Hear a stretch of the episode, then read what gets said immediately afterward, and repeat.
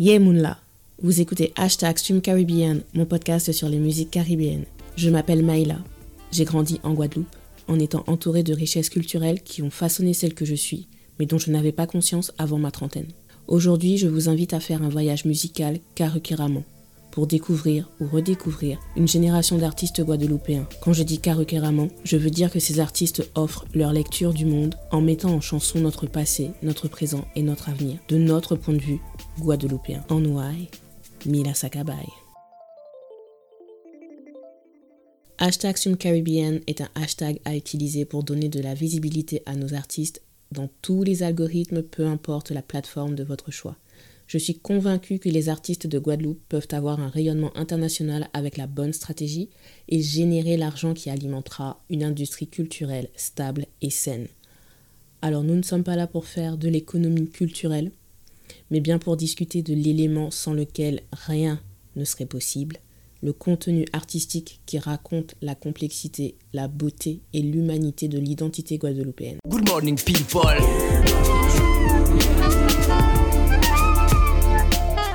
Et nous sommes de retour pour la deuxième partie des leçons de marketing, branding, storytelling qu'on peut retenir de l'actu Zouk Dancehall de ces quatre dernières années en France. Je récapitule la partie 1 pour ceux qui n'ont pas encore écouté l'épisode, mais vous devriez aller le faire avant d'écouter cette partie. Il y avait une occasion de faire du marketing pour se promouvoir à l'international par rapport à la nomination de Nestlé au Beauty Awards de 2019. En 2020-2021, il y a eu un cyclone médiatique avec un storytelling dévalorisant sur le Zouk comme d'habitude, et on a constaté que les organisateurs d'événements participaient à la dévalorisation de nos artistes afro-antillais. Donc là, nous sommes en 2022. Jocelyne Berroir fait une promotion intensive de son autobiographie Loin de la mer et Kalash fait la promo de son album Tombolo. De mémoire, pour ma génération, je ne me rappelle pas que deux artistes antillais aient occupé la scène médiatique aussi bien du côté grand public que du côté urbain en même temps que les puristes me corrigent si je me trompe. En leçon de branding et de storytelling pour la Guadeloupe, on va parler de clips vidéo. Alors d'un côté, on a eu Weshden qui est venu se donner de la street credibility au soleil avec le tournage de son clip et de l'autre, on a eu Mister Vegas et Yemi Alade qui nous permettent de voir en fait la beauté des décors que peut proposer la Guadeloupe. Et pour moi en fait, le clip vidéo, c'est une œuvre d'art le clip vidéo devrait être présenté en tant que tel. Il devrait être intégré dans le storytelling des titres que les artistes défendent parce que c'est comme ça qu'on construit un label de qualité, un label de Made in Guadeloupe ou Made in Martinique. L'esthétique développée par nos réalisateurs de clips vidéo sur ces dix dernières années montre qu'un savoir-faire unique existe chez nous et que l'île a des décors naturels de qualité qui peuvent être exploités par des réalisateurs de d'autres pays. Donc oui, on le voit, mais il faut aussi le raconter par écrit pour que la Guadeloupe soit associée à n'importe quelle recherche qui se fait sur les vidéos qui sont tournées en Guadeloupe. Par exemple, pour euh, Mister Vegas et Yemi Alade, donc leur titre c'était Bright Future, il aurait dû avoir au moins une dizaine d'articles en anglais et en français qui communiquent le fait que le tournage a eu lieu en Guadeloupe. La présentation des clips vidéo dans les dossiers presse est aussi importante que celle de la chanson. Et ça, je l'ai appris avec la K-pop. Il m'a fallu environ trois ans pour devenir vraiment autonome dans mes traductions euh, directement du coréen. Et c'est là que je me suis rendu compte du nombre d'infos que les sites grand public en anglais supprimaient pour faire des articles courts, notamment la présentation des clips vidéo. Pour les agences sud-coréennes, le clip vidéo est un outil promotionnel à part entière. Donc c'est pas juste une histoire de ouh, j'ai mis en ligne, c'est je t'explique par A plus B plusieurs fois par semaine pendant au minimum un mois pourquoi ce clip vidéo est exceptionnel, pourquoi et comment il a été conçu, pourquoi tu dois avoir envie de le regarder tous les jours, au moins trois ou quatre fois par jour. Donc je ne vais pas rentrer dans plus de détails euh, sur l'histoire du clip vidéo en Corée du Sud. C'est juste pour vous montrer qu'aujourd'hui le clip vidéo est un élément à part entière dans les caractéristiques de la K-pop d'aujourd'hui. Donc ce qu'il faut retenir pour nos clips vidéo, c'est qu'un clip vidéo, ça se raconte et nos réalisateurs devraient aussi se raconter pour développer un univers numérique hors des réseaux sociaux. On passe en novembre 2022. Il y a euh, des leçons importantes à retenir par rapport à Kalash qui a fait un Bercy complet. Alors Bercy, hein, Accor Arena maintenant. J'y étais. Franchement, il y avait moins de blancs que je pensais. Et quand je dis ça, il n'y a absolument rien d'ironique. Quand je suis allée au concert du secteur en 2018, honnêtement, j'étais choquée de voir qu'il y avait autant de blancs, mais c'est parce que J'avais pas l'habitude d'aller en concert à ce moment-là, donc voilà, j'étais ok. Après, je sais que je suis allée aussi voir Soprano à la Défense Arena. Pareil, très peu de noirs dans le public.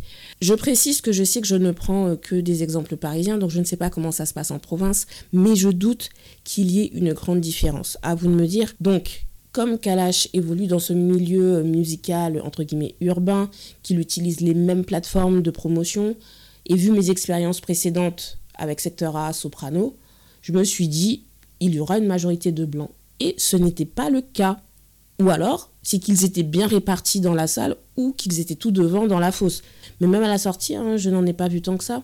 Et donc ce que je dis là, c'est euh, important sur le plan marketing. Depuis 4 ans, j'entends des pour réussir au Natio, il faut ceci, il faut cela. Et en fait, je vais être honnête, je n'ai toujours pas compris ce que sont les critères pour dire voilà, j'ai réussi au Natio.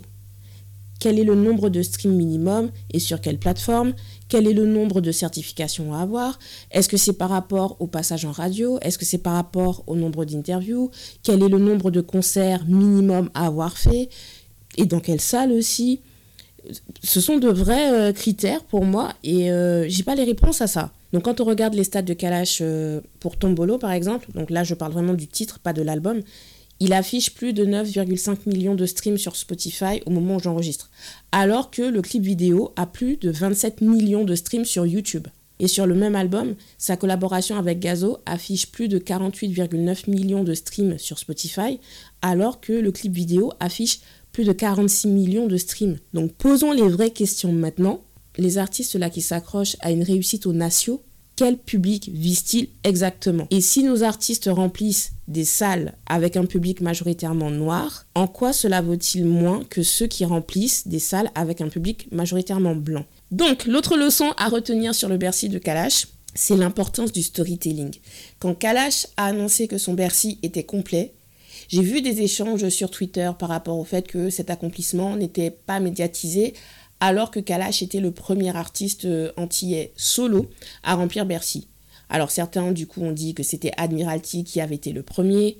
Le contre-argument c'était que la salle n'était pas ouverte à sa capacité maximale pour le concert d'Admiralty. Enfin bref, un débat inutile mais qui reflète l'absence de points de référence incontestables. Et notre problème c'est ça, c'est qu'on n'a pas de point de référence incontestable. On ouvre la voie à une remise en question perpétuelle de nos accomplissements au lieu juste d'être content. Et ça donne l'impression qu'aucune avancée significative n'est faite, qu'on n'est pas dans une continuité, qu'on n'est pas dans une progression, mais qu'on est toujours dans un éternel recommencement. Que Kalash et son équipe euh, n'accordent pas d'importance au fait euh, d'être le premier euh, antillais à faire un Bercy à capacité maximale en solo, je le comprends parfaitement. Pour moi aussi, faire les grandes salles parisiennes n'est pas une validation en soi.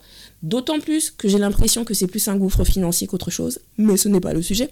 Par contre, pour le storytelling de nos musiques, c'est important d'avoir des sources officielles quand nos artistes accomplissent quelque chose.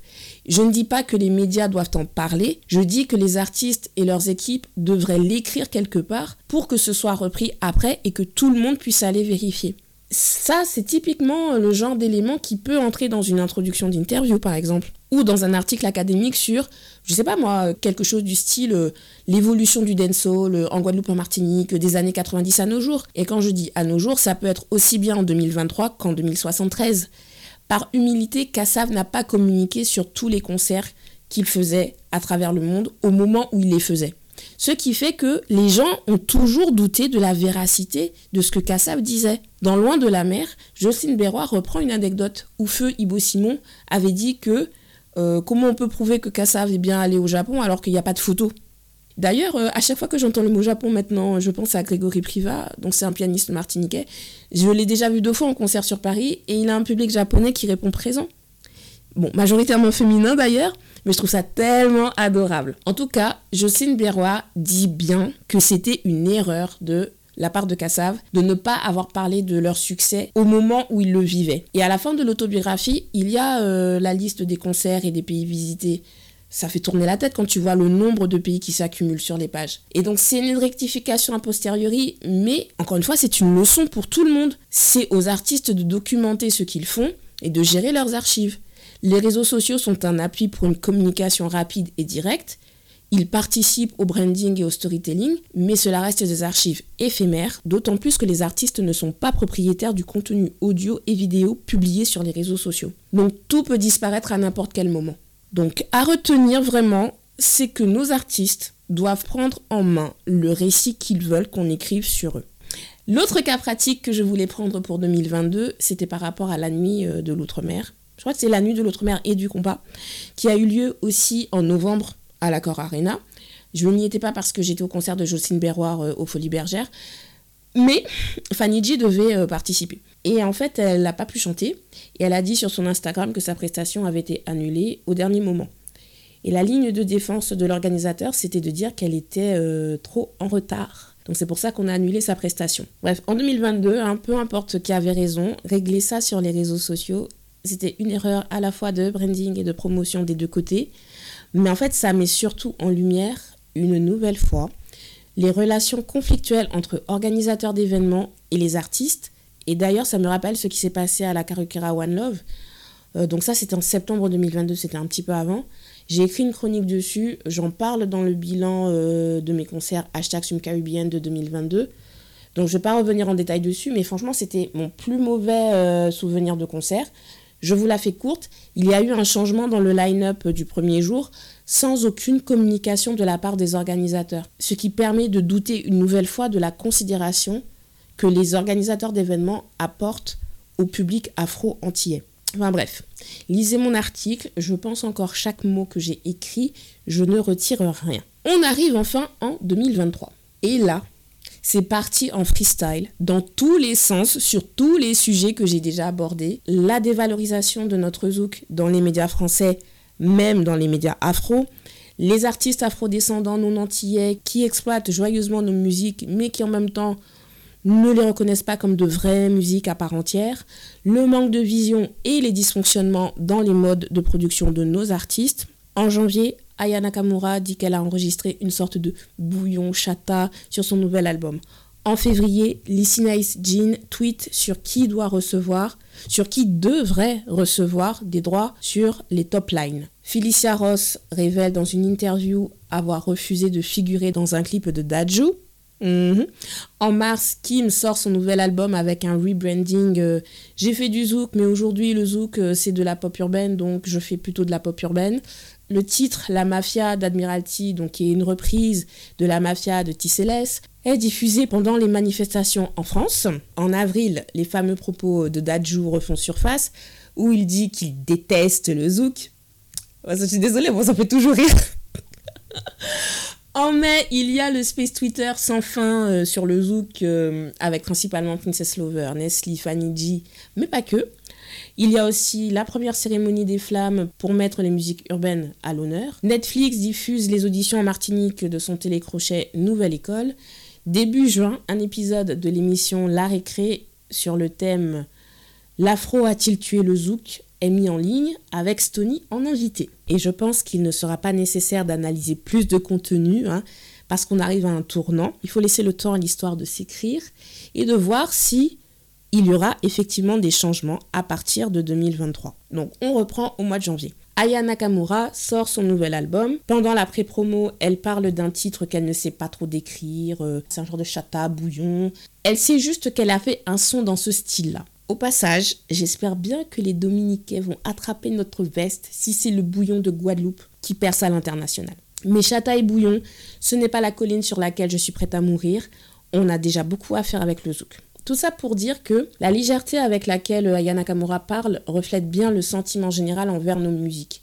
Ce sont les musiques du divertissement, les musiques du soleil, les musiques pour s'ambiancer, pour se frotter et qui ne méritent pas l'effort d'être définies avec précision. C'est pour ça que mon concept hashtag Caribbean, c'était de parler d'albums pour montrer que toutes nos musiques sont réfléchies. Qu'on fasse du dancehall, du jazz, du hip-hop, du zouk, du bouillon ou de la soul caribéenne, de la pop caribéenne, c'est un travail qui mérite d'être respecté. C'est un travail de création. Mais bon, encore une fois, qu'Aya Nakamura ne sache pas différencier le chata et le bouillon, c'est pas grave en fait. Ce qui compte, c'est ce que les médias vont en dire et comment nous derrière on réagit. Là, ce qui m'intéresse, c'est surtout sa collaboration avec Kim. Au cours de ces dernières années, j'ai entendu des reproches envers Aya Nakamura sur le fait qu'elle ne collabore pas avec les artistes de Zouk. Déjà, Aya Nakamura ne doit rien aux artistes de Zouk. Je suis désolée, mais elle ne doit rien.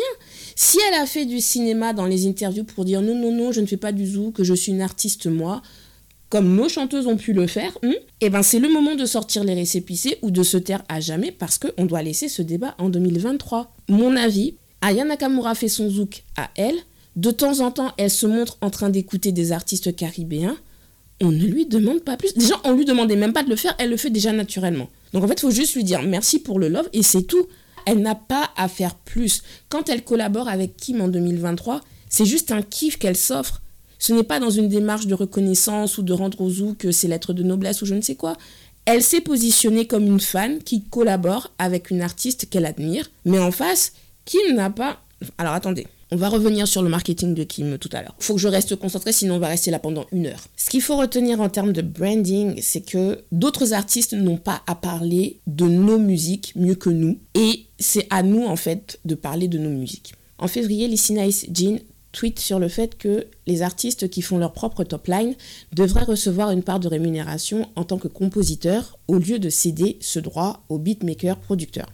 De mémoire, Twitter a chauffé pendant 48 heures sur ça. Et honnêtement, je n'ai pas compris pourquoi ça a déclenché des réactions aussi violentes. Elle n'a pas dit que le beatmaker ne doit pas être rémunéré du tout. Elle a dit que l'artiste qui fait sa propre top line devrait avoir un pourcentage sur les revenus de composition au lieu de céder tout ce droit aux beatmakers. Et en fait, ce débat, il reflète en partie pourquoi on n'a pas d'industrie musicale digne de ce nom.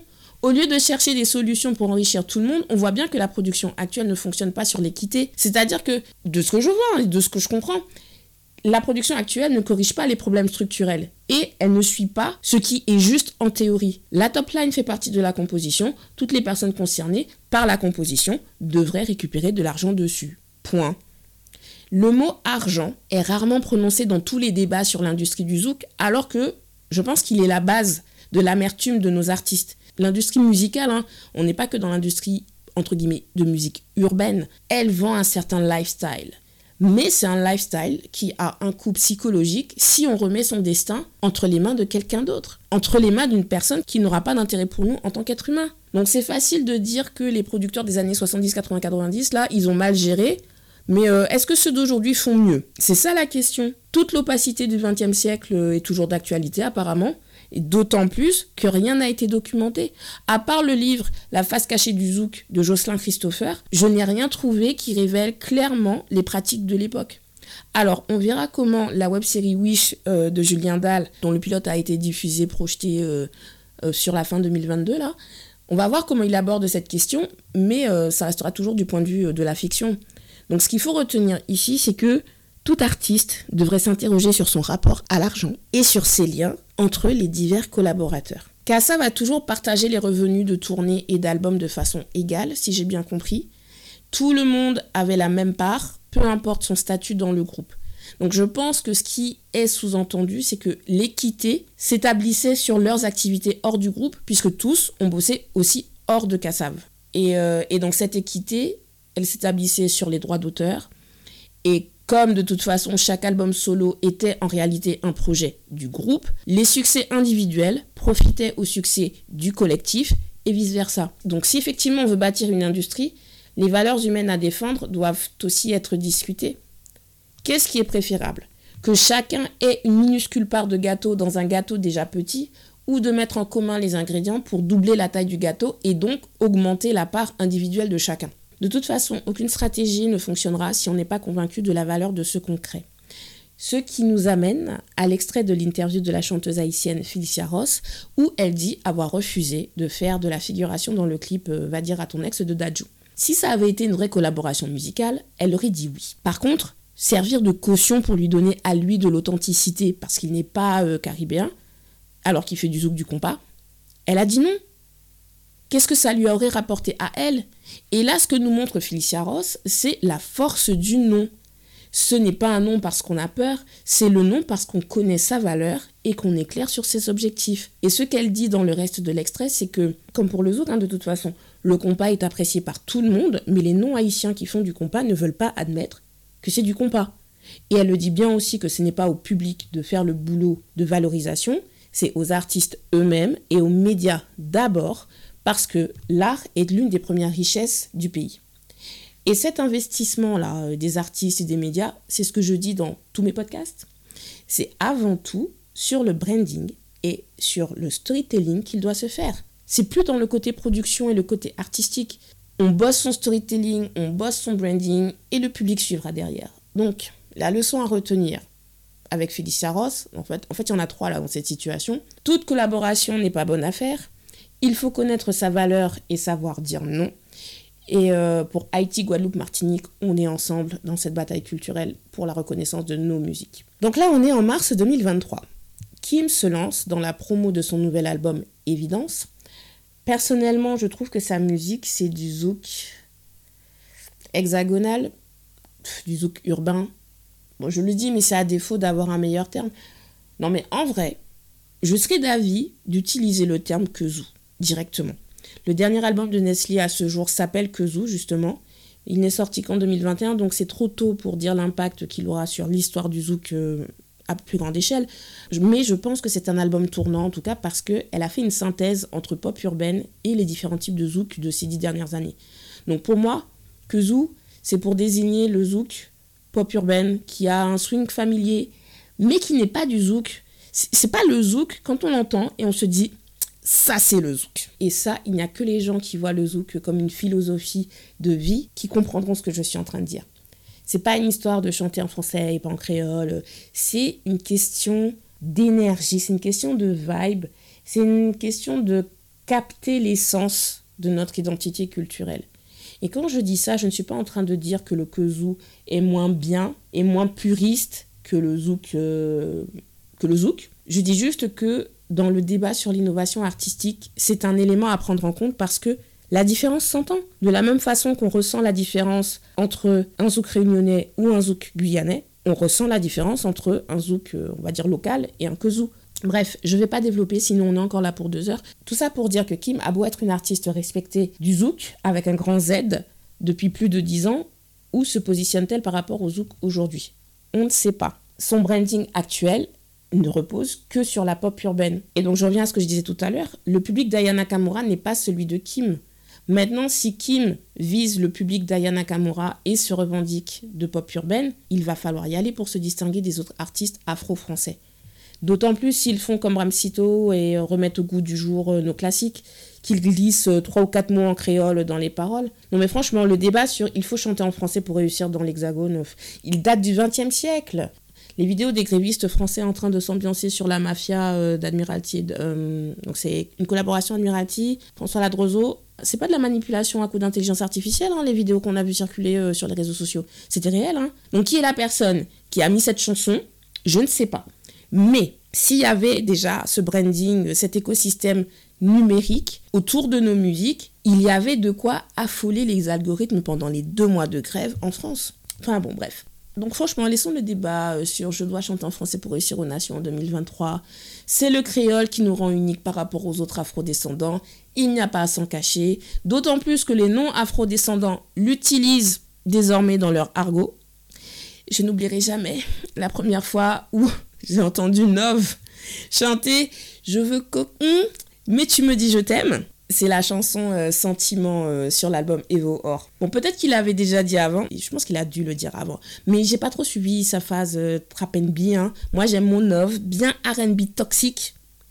Bien RB love dance acoustique, sans autotune. Donc, bon, bref. Bon, là, j'ai fait un grand détour. Bon, je reviens à Kim.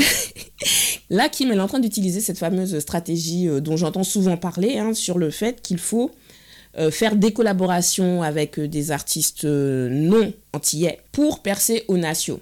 Je sais pas, mais même moi, quand je le dis, je trouve ça tellement paradoxal parce que pour moi, là, toutes ces chanteuses, que ce soit Kim, que ce soit Nestlé, elles ont déjà des carrières établies. Elles ont un public loyal. Donc, j'en reviens à ce que je disais au début que représente une percée entre guillemets aux nations pour ces chanteuses qui ont déjà plus de 10 ans d'expérience? Je sais pas. C'est une vraie question. Hein. Mais en tout cas, succès ou pas, si Kim fait son branding sur la pop urbaine et pas le zouk, concrètement son succès en fait ça changera rien pour les autres artistes de zouk frontière. Et ce qui a observé c'est si ces inédits sans collaboration font de meilleurs scores que ces collaborations et quel public se déplacera pour la voir en concert?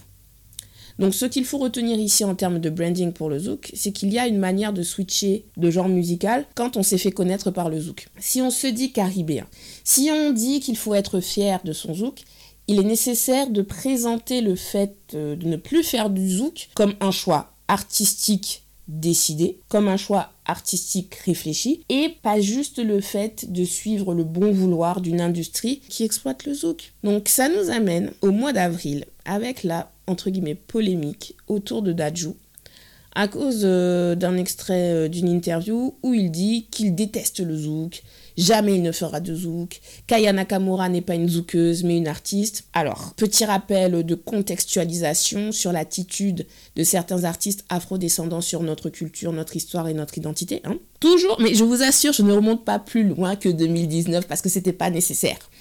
Été 2020, des tweets publiés sur le compte de Tahiti datant de 2012-2013 étaient réapparus où il aurait dit que les Antillais sont des esclaves et, aurait et il aurait critiqué euh, les femmes noires.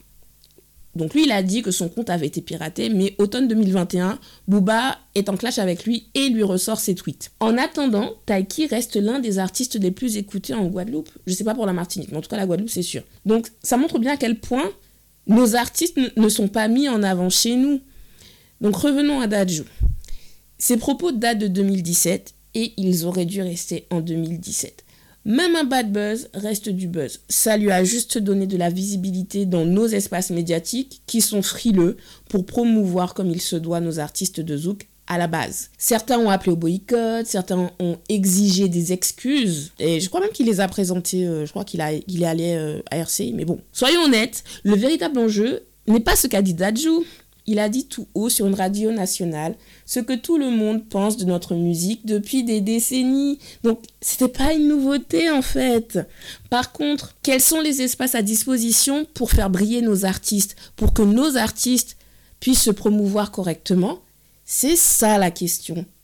Et ce problème, il existe depuis plus de 40 ans.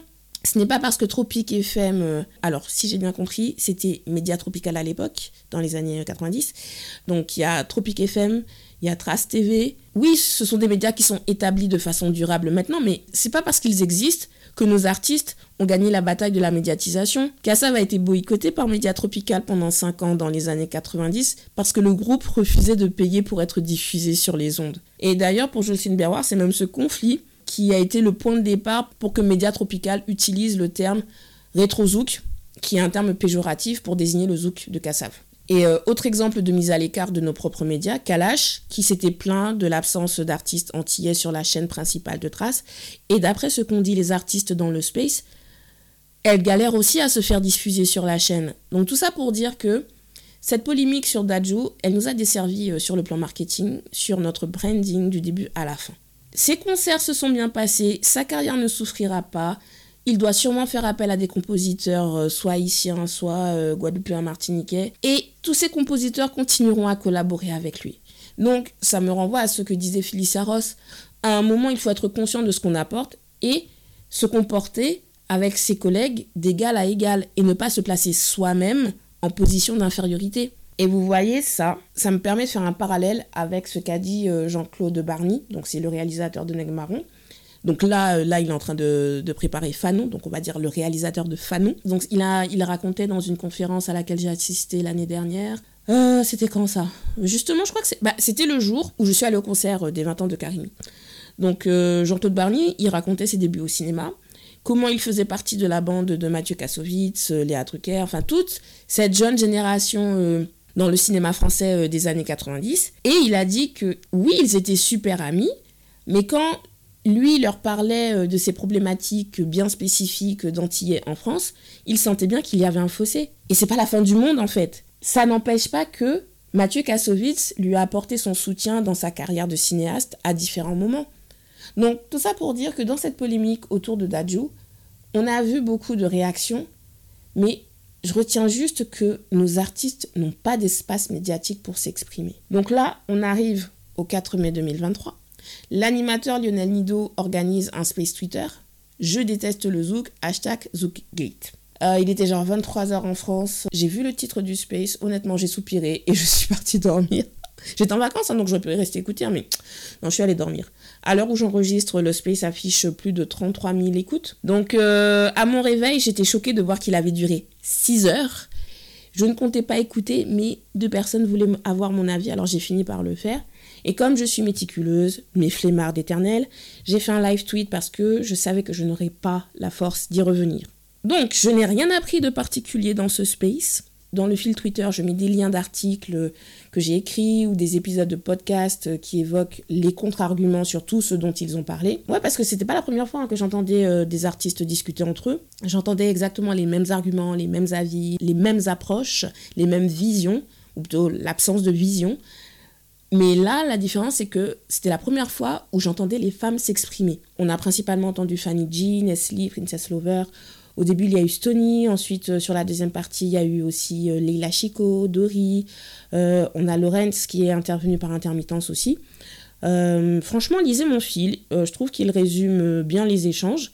Et moi, là, je vais mettre en lumière trois choses que je retiens de ce space. Numéro 1, la responsabilité des DJ dans la diffusion de notre zouk ou l'absence de diffusion de notre zouk. Les DJ disent que ce sont les gens en soirée qui venaient les voir pour leur demander d'écourter la session zouk. Et c'est comme ça que petit à petit, le zouk est devenu la musique qui est utilisée pour pousser les gens à rentrer chez eux en fin de soirée. Alors mon avis sur ça, et il ne se base que sur mon expérience en France, sur tous les concerts que j'ai faits ces quatre dernières années, je vous assure que ce sont les DJ qui forcent avec l'afrobeat. Mais vraiment, mettez du dancehall des années 90, de la soca, les gens sont au taquet. Mais mettez du zouk, du compas, alors là, les visages s'illuminent. Quand j'étais à la Karukira One Love, j'étais placée euh, de façon à avoir une vue d'ensemble des gens à distance. Et pareil, je vous assure que les gens s'ambiançaient sur tous les remixes Afrobeats que vous voulez. Par contre, dès qu'il y avait un semblant de compas, l'énergie était différente. Même les gens qui étaient debout immobiles, ils avaient une posture différente. Et ils souriaient, ils bougeaient la tête. Et quand je dis les gens, c'est vraiment tout le monde. Hein. Même euh, les loxés, euh, musclés, tatoués, euh, bière dans la main droite, cigarette dans la main gauche, qui d'après eux veulent juste se frotter derrière une fille qui back it up sur eux. Ils aiment le zouk, eux aussi. Donc tout ça pour dire que, ouais, le public ne veut plus du zouk. Je ne crois pas que le point de départ, c'était le public. Je crois bien que c'était les DJ. Oui, certainement, ils ont animé des soirées et des gens sont venus leur demander de retirer le zouk. Et oui, je pense aussi qu'il y a eu une période de creux entre 2010-2015 en termes d'inédits, mais je pense que la qualité des mix a certainement joué. Sur ces 4 ans, je suis sortie une fois en soirée en Ile-de-France, juste pour voir. Il y avait au moins 5 DJ dans la soirée et j'avais l'impression d'écouter une playlist. Il n'y a que les gens déjà en couple qui dansaient, mais ils étaient minoritaires. Je n'avais jamais vu ça. La boîte était blindée, mais la majorité des gens dansaient seuls sur place. Dans ma lointaine jeunesse, moi j'étais la fille qui posait son pied sur la piste de danse à 23h30 et je ne m'arrêtais pas avant 4h du matin. Et en talon aiguille, s'il te plaît. Moi à l'époque, j'allais surtout à l'instant et au cabaret. Je sais, Grande Terre représente, mais euh, c'est ça ma base de référence.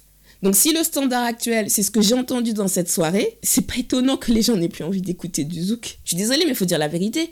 Et ce que je ne comprends pas, c'est que DJ Jairo et euh, Eladji sont montés dans le space pour défendre l'argument que c'est le public qui ne veut plus du zouk. Alors DJ Jairo, il a fait jouer son point de vue aussi d'organisateur d'événements, mais euh, sa réputation de DJ n'est plus à faire. Donc là, on parle vraiment en termes de ce que peut faire un DJ. Et Eladji, avec DJ Chao, c'est l'un des rares DJ dont je peux écouter les mix zouk comme un album.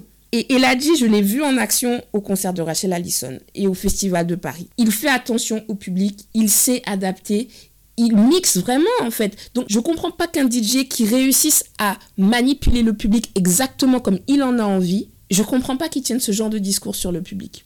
De toute façon, Princess Lover n'a pas lâché sa veste et elle lui a dit en tant que DJ, il a le pouvoir. Donc s'il veut mettre du zouk, il met du zouk et le public suivra. Et elle a raison, je suis d'accord. Mais je vous assure qu'il n'avait pas l'air convaincu. et donc pour conclure sur ça, je pense que nos DJ ont des gens de pouvoir dans l'industrie qui leur ont mis dans la tête que notre zouk était mort et qu'il fallait privilégier le chat à bouillon ou le zouk rétro pour attirer les gens en soirée. C'est tout. Il n'y a pas besoin d'aller chercher plus loin et il suffit que cela ne soit arrivé qu'à un seul DJ qui soit en position d'autorité dans le milieu pour que lui transmette ses doutes aux autres DJ. Et ça, ça me rappelle une anecdote de Jocelyne Berroir dans le chapitre L'Afrique. Donc ça c'est en 1985. Kassav prépare sa première tournée en Afrique. Un journaliste de RFI leur avait déjà dit que le groupe était très écouté dans différents pays, donc Kassav est content euh, d'aller à la rencontre de son public africain.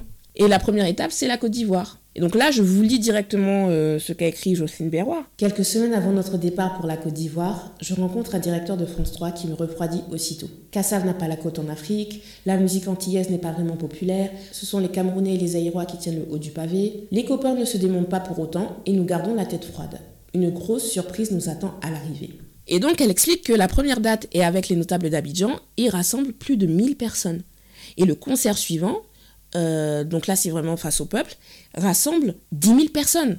Donc si le groupe avait écouté ce directeur de FR3, qui n'y connaissait absolument rien, il y aurait eu de quoi renoncer. Et je répète qu'on est en 1985 là. Rien de ce que nos artistes vivent aujourd'hui est inédit. Il suffit d'une personne pour décourager tout un groupe.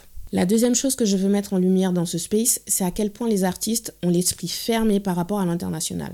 Ils se disent caribéens, mais la Caraïbe pour eux n'est pas un marché viable. Et ça, ça s'est entendu dans le space quand DJ Dunkers est intervenu. Il est guadeloupéen, mais lui, il a fait le choix de promouvoir la soca en priorité. Et il a pris son propre exemple et il a dit qu'il fallait s'ouvrir à la Caraïbe parce qu'il y a un public qui nous attend. Ça fait des années qu'il est dans le milieu, ça fait des années qu'il tourne euh, à l'international. Et pourtant, personne ne lui a demandé d'approfondir son retour d'expérience. Personne ne lui a demandé ce qui peut être mis en place là, tout de suite là en 2023. Et ce qui a montré vraiment le décalage de vision, c'est quand euh, Karel Pedre et Rochelle Guillaume sont intervenus. Donc ils sont tous les deux haïtiens. Karel Pedre, c'est un journaliste haïtien et Rochelle Guillaume, c'est une chanteuse. Karel Pedre, direct, il a parlé de mieux promouvoir les collaborations dans la Caraïbe francophone pour ensuite déborder sur les autres marchés.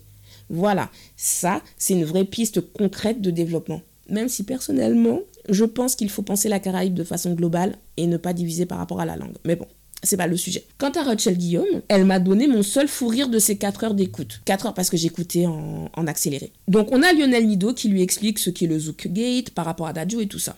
Donc déjà elle commence elle était même pas au courant. Et à la fin de l'explication, elle était en mode, et donc, genre, elle s'attendait à quelque chose de plus grave. Et moi, je suis désolée, c'était ça la réaction à avoir face à Daju. Cette vidéo, elle aurait dû nous faire rire. Elle n'est offensante que si vous pensez qu'elle a un fond de vérité et que vous avez honte de vous-même et que vous estimez qu'il est au-dessus de vous. Et je ne suis pas étonnée que Rochelle Guillaume ait eu cette réaction. Moi, je l'avais découverte en 2018-2019 et j'ai dit, elle, avec le bon accompagnement, c'est la prochaine star caribéenne au niveau international.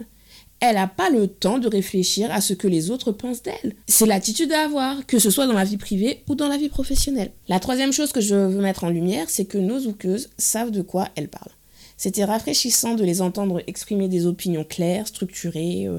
Elles ont parlé de la question d'identité culturelle attachée au zouk, Fanny G et Nestlé ont reconnu qu'elle aussi, euh, au début, avait tendance à être dans une attitude de rejet dès qu'on leur disait qu'elle faisait du zouk, et elles se sont rendues compte qu'il n'y avait pas de raison. Elles ont parlé d'argent euh, et comment elles doivent négocier dur pour que les organisateurs d'événements les payent comme ils payent les artistes de pop urbaine. Et dans ces débats-là, les hommes restent toujours dans la superficialité. C'est toujours eux qui ramènent le faux débat.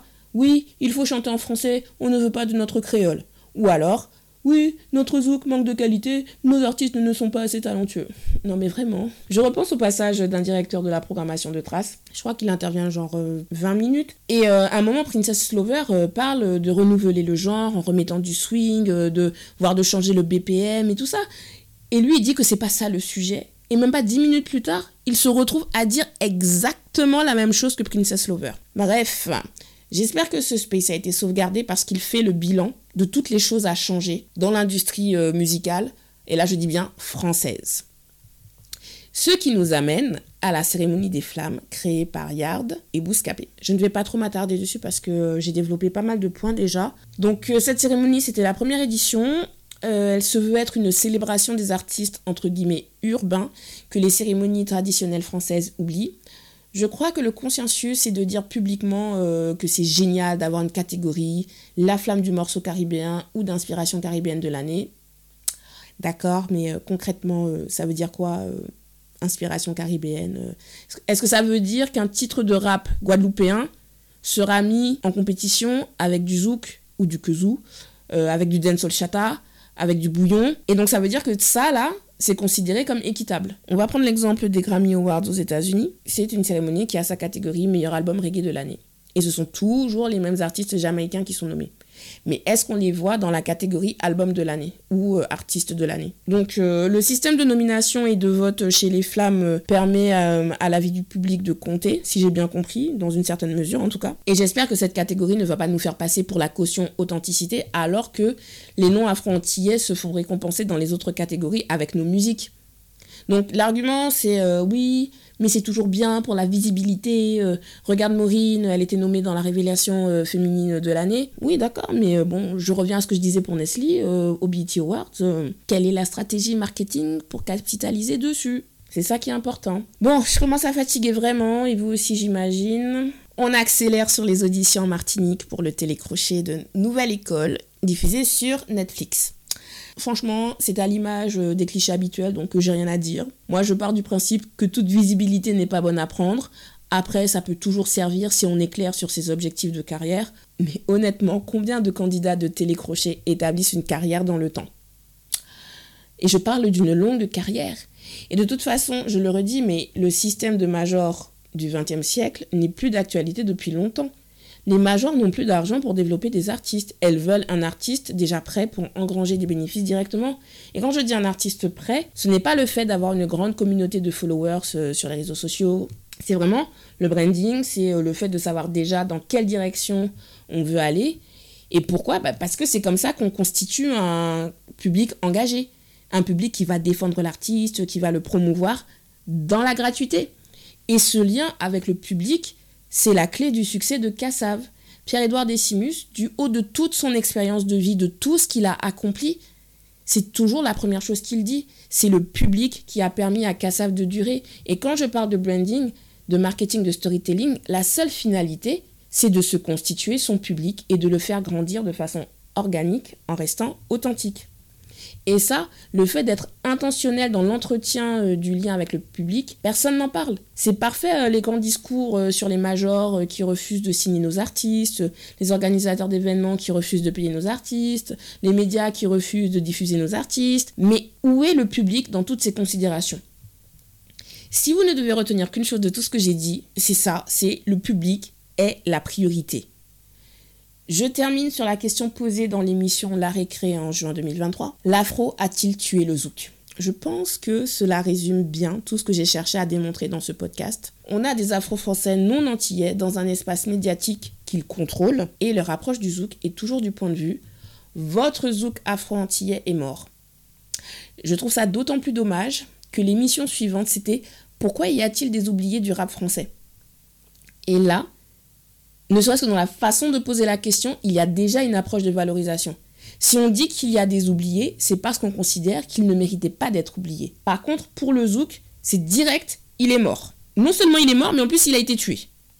Et par qui il a été tué? Par l'afro. Stony était l'invité. Je ne vais pas répéter euh, tout ce que j'ai dit sur la médiatisation afro-française. C'est juste un énième exemple où on nous demande d'expliquer des problèmes structurels dont on n'est pas responsable. Ok, Dadjo a dit qu'il déteste le zouk. Combien de médias afro sont allés lui demander pourquoi il a dit ça? Pourquoi ces médias afro nous demandent à nous pourquoi les gens refusent de dire le mot zouk? Et en vrai, c'est à nous de leur retourner la question. Pourquoi eux n'en parlent pas? Moi, je suis désolée, mais depuis 2021, il y a des projets Zouk de qualité qui sont sortis, et pas que du Zouk, hein, euh, ceci étant dit, euh, que ce soit en dancehall, en bouillon et compagnie. Il y a de bons projets. Pourquoi ces médias ne s'y intéressent pas? C'est gentil de dire que nos musiques inspirent, euh, voire influencent tout le monde, mais pourquoi ces médias ne nous font pas une place permanente dans leur espace? C'est ça la question. Et en ce qui concerne la volonté de nos artistes à vouloir percer aux nations, et je rappelle que je ne sais toujours pas les critères de réussite, on a Stony qui place qu'elle fait des concerts en Croatie, que le zouk est apprécié là-bas, que sa carrière se passe bien, et dans le même souffle, elle dit oui mais en France, on a besoin d'une force de frappe pour... Et elle-même ne finit pas la phrase parce que Personne n'est clair sur l'objectif à atteindre. Une force de frappe médiatique pour faire quoi exactement? Encore une fois, on pose la question de Est-ce que ce n'est pas la faute des artistes et des producteurs s'il n'y a pas d'industrie zouk euh, florissante aujourd'hui? Stony l'a bien dit, hein, le zouk s'est développé sur un système de label indépendant avec des gens qui n'étaient pas formés au métier. Présenté comme ça, c'est dévalorisant, mais si vous écoutez un tant soit peu ce qui se fait aux États-Unis, c'est ce business model indé qui est le plus approprié pour le marché actuel du streaming. C'est pas les majors. Et quand je disais que la Caraïbe a été pionnière dans cette façon de se structurer, je ne disais pas ça en l'air. Les artistes caribéens sont polyvalents et autonomes sur tout l'aspect production. Là où les Américains ont réussi, c'est réussir à se vendre. Et pour moi, dans le cas de la Caraïbe, ce qui bloque, c'est l'absence de réseau entre les labels indépendants. Et je ne parle pas nécessairement d'une mise en commun des ressources pour la production, mais une mise en commun de vision. Et c'est pour ça que la K-pop a percé à l'international. Chaque agence a développé son style, son public, avec ses propres stratégies marketing, mais elles n'ont jamais été rivales en vérité. Les fondateurs de ce qu'on appelle les Big Three, Young Hyun-suk pour YG, Isuman pour euh, SM et euh, Park Jin-young pour JYP. Ils faisaient régulièrement le point sur leurs avancées, ils récupéraient euh, des stagiaires les uns chez les autres, et le fondateur de Big Hit, qui est désormais appelé Hybe, et donc c'est l'agence qui a lancé BTS, bah, c'était un producteur qui a travaillé chez les trois. Donc il a étudié le fonctionnement des trois. Et même avec ça, BTS a mis quelques années avant d'avoir du succès. Et ce qui a changé, c'est que le groupe a tout misé sur le lien avec le public. Et vous savez qui avait déjà appliqué cette stratégie? J'en ai déjà parlé, on le dit tous ensemble. 1, 2, 3, Kassav. Et j'ajoute, Kassav l'a fait sans major. Il n'y a qu'en France que j'entends encore parler de sans major on peut rien faire. Et pendant que nos artistes sont distraits par ces débats superficiels qui datent du XXe siècle, les vrais défis du XXIe siècle sont passés sous silence. Quelles innovations musicales peut-on faire? Comment développer son branding? Comment développer des stratégies marketing efficaces avec les nouvelles technologies? Comment se promouvoir avec les nouvelles technologies? Et s'il y a bien une chose qu'on a vue sur ces 40 dernières années, c'est que les majors françaises n'ont jamais rien su faire pour nos artistes parce qu'elles n'ont jamais eu de vision pour les Antillais. Et les Antillais qui ont pu accéder à des postes clés n'ont pas changé grand-chose. Pour finir sur cette émission, je tiens à souligner que tous les chroniqueurs autour de cette table donnent l'impression d'intervenir sur un sujet pour lequel ils se contentent de leur expérience personnelle très limitée du zouk sans avoir fait de recherche. Juste parce que des chansons de rap français ont bercé mon adolescence et que je peux citer quelques noms d'artistes des années 90, euh, début des années 2000, cela ne signifie pas que j'ai la légitimité euh, pour débattre sur le rap français d'aujourd'hui. Et ce n'est pas parce qu'à une époque, euh, je suivais les classements Billboard euh, et que je mémorisais euh, le classement des clips de One Six Park que j'ai la légitimité pour débattre sur le rap US d'aujourd'hui. Il n'y a pas de mal à ne pas maîtriser un sujet. Mais en 2023, il y a suffisamment de contenu académique et non académique pour déconstruire cette perception biaisée du zouk. Ce podcast en est l'exemple. J'ai fait mes recherches et mes interviews sans bouger de chez moi, littéralement. Donc tout le monde n'a peut-être pas cette patience ni même cette volonté de faire des efforts de recherche, mais pour des gens qui construisent des médias, c'est un peu le travail de base, non? Le zouk, ce n'est pas que du zouk love. Oui, on chante l'amour. Le R&B et la soul ont beaucoup de chansons d'amour qui le leur reprochent. Zouk là, c'est le médicament Nouni est le premier gros succès euh, commercial de Kassav, mais est-ce que les gens se rendent compte que c'est une célébration de notre résilience face à tout ce que le peuple de l'époque supportait? Et je pense que c'est le message que Pierre-Édouard Décimus a voulu faire passer dans son livre Pouzotte. Il raconte toutes les expérimentations et ce qu'il voulait apporter au peuple entier avec sa musique. Que ça plaise aux autres, tant mieux. Mais la priorité, c'est de se plaire à soi-même, de se valoriser soi-même. Et c'est ça l'essence du zouk. Le fait de se mettre au centre et de dire voilà qui je suis, j'existe. Je m'arrête là. J'ai donné beaucoup de pistes de réflexion dans la gratuité. Mhm. Quelqu'un qui suit un temps soit peu les industries musicales sait que mes propos tiennent la route. Donc, euh, vu l'heure qu'il est, euh, je vais faire un troisième épisode, mais ce ne sera pas une synthèse en vrai. Je vais juste faire un épisode à part pour résumer tous les arguments, tous les faux arguments sur pourquoi notre zouk n'avance pas. Et ces arguments-là, il faut les laisser en 2023. Merci d'avoir écouté cet épisode. Vous pouvez vous abonner à la newsletter Carocaramment pour suivre mon actualité. Pour d'autres chroniques et écouter mes autres podcasts, rendez-vous sur carocaramon.com. Prenez soin de vous. On se revoit à dans d'autres soleils. Tiens, Béred.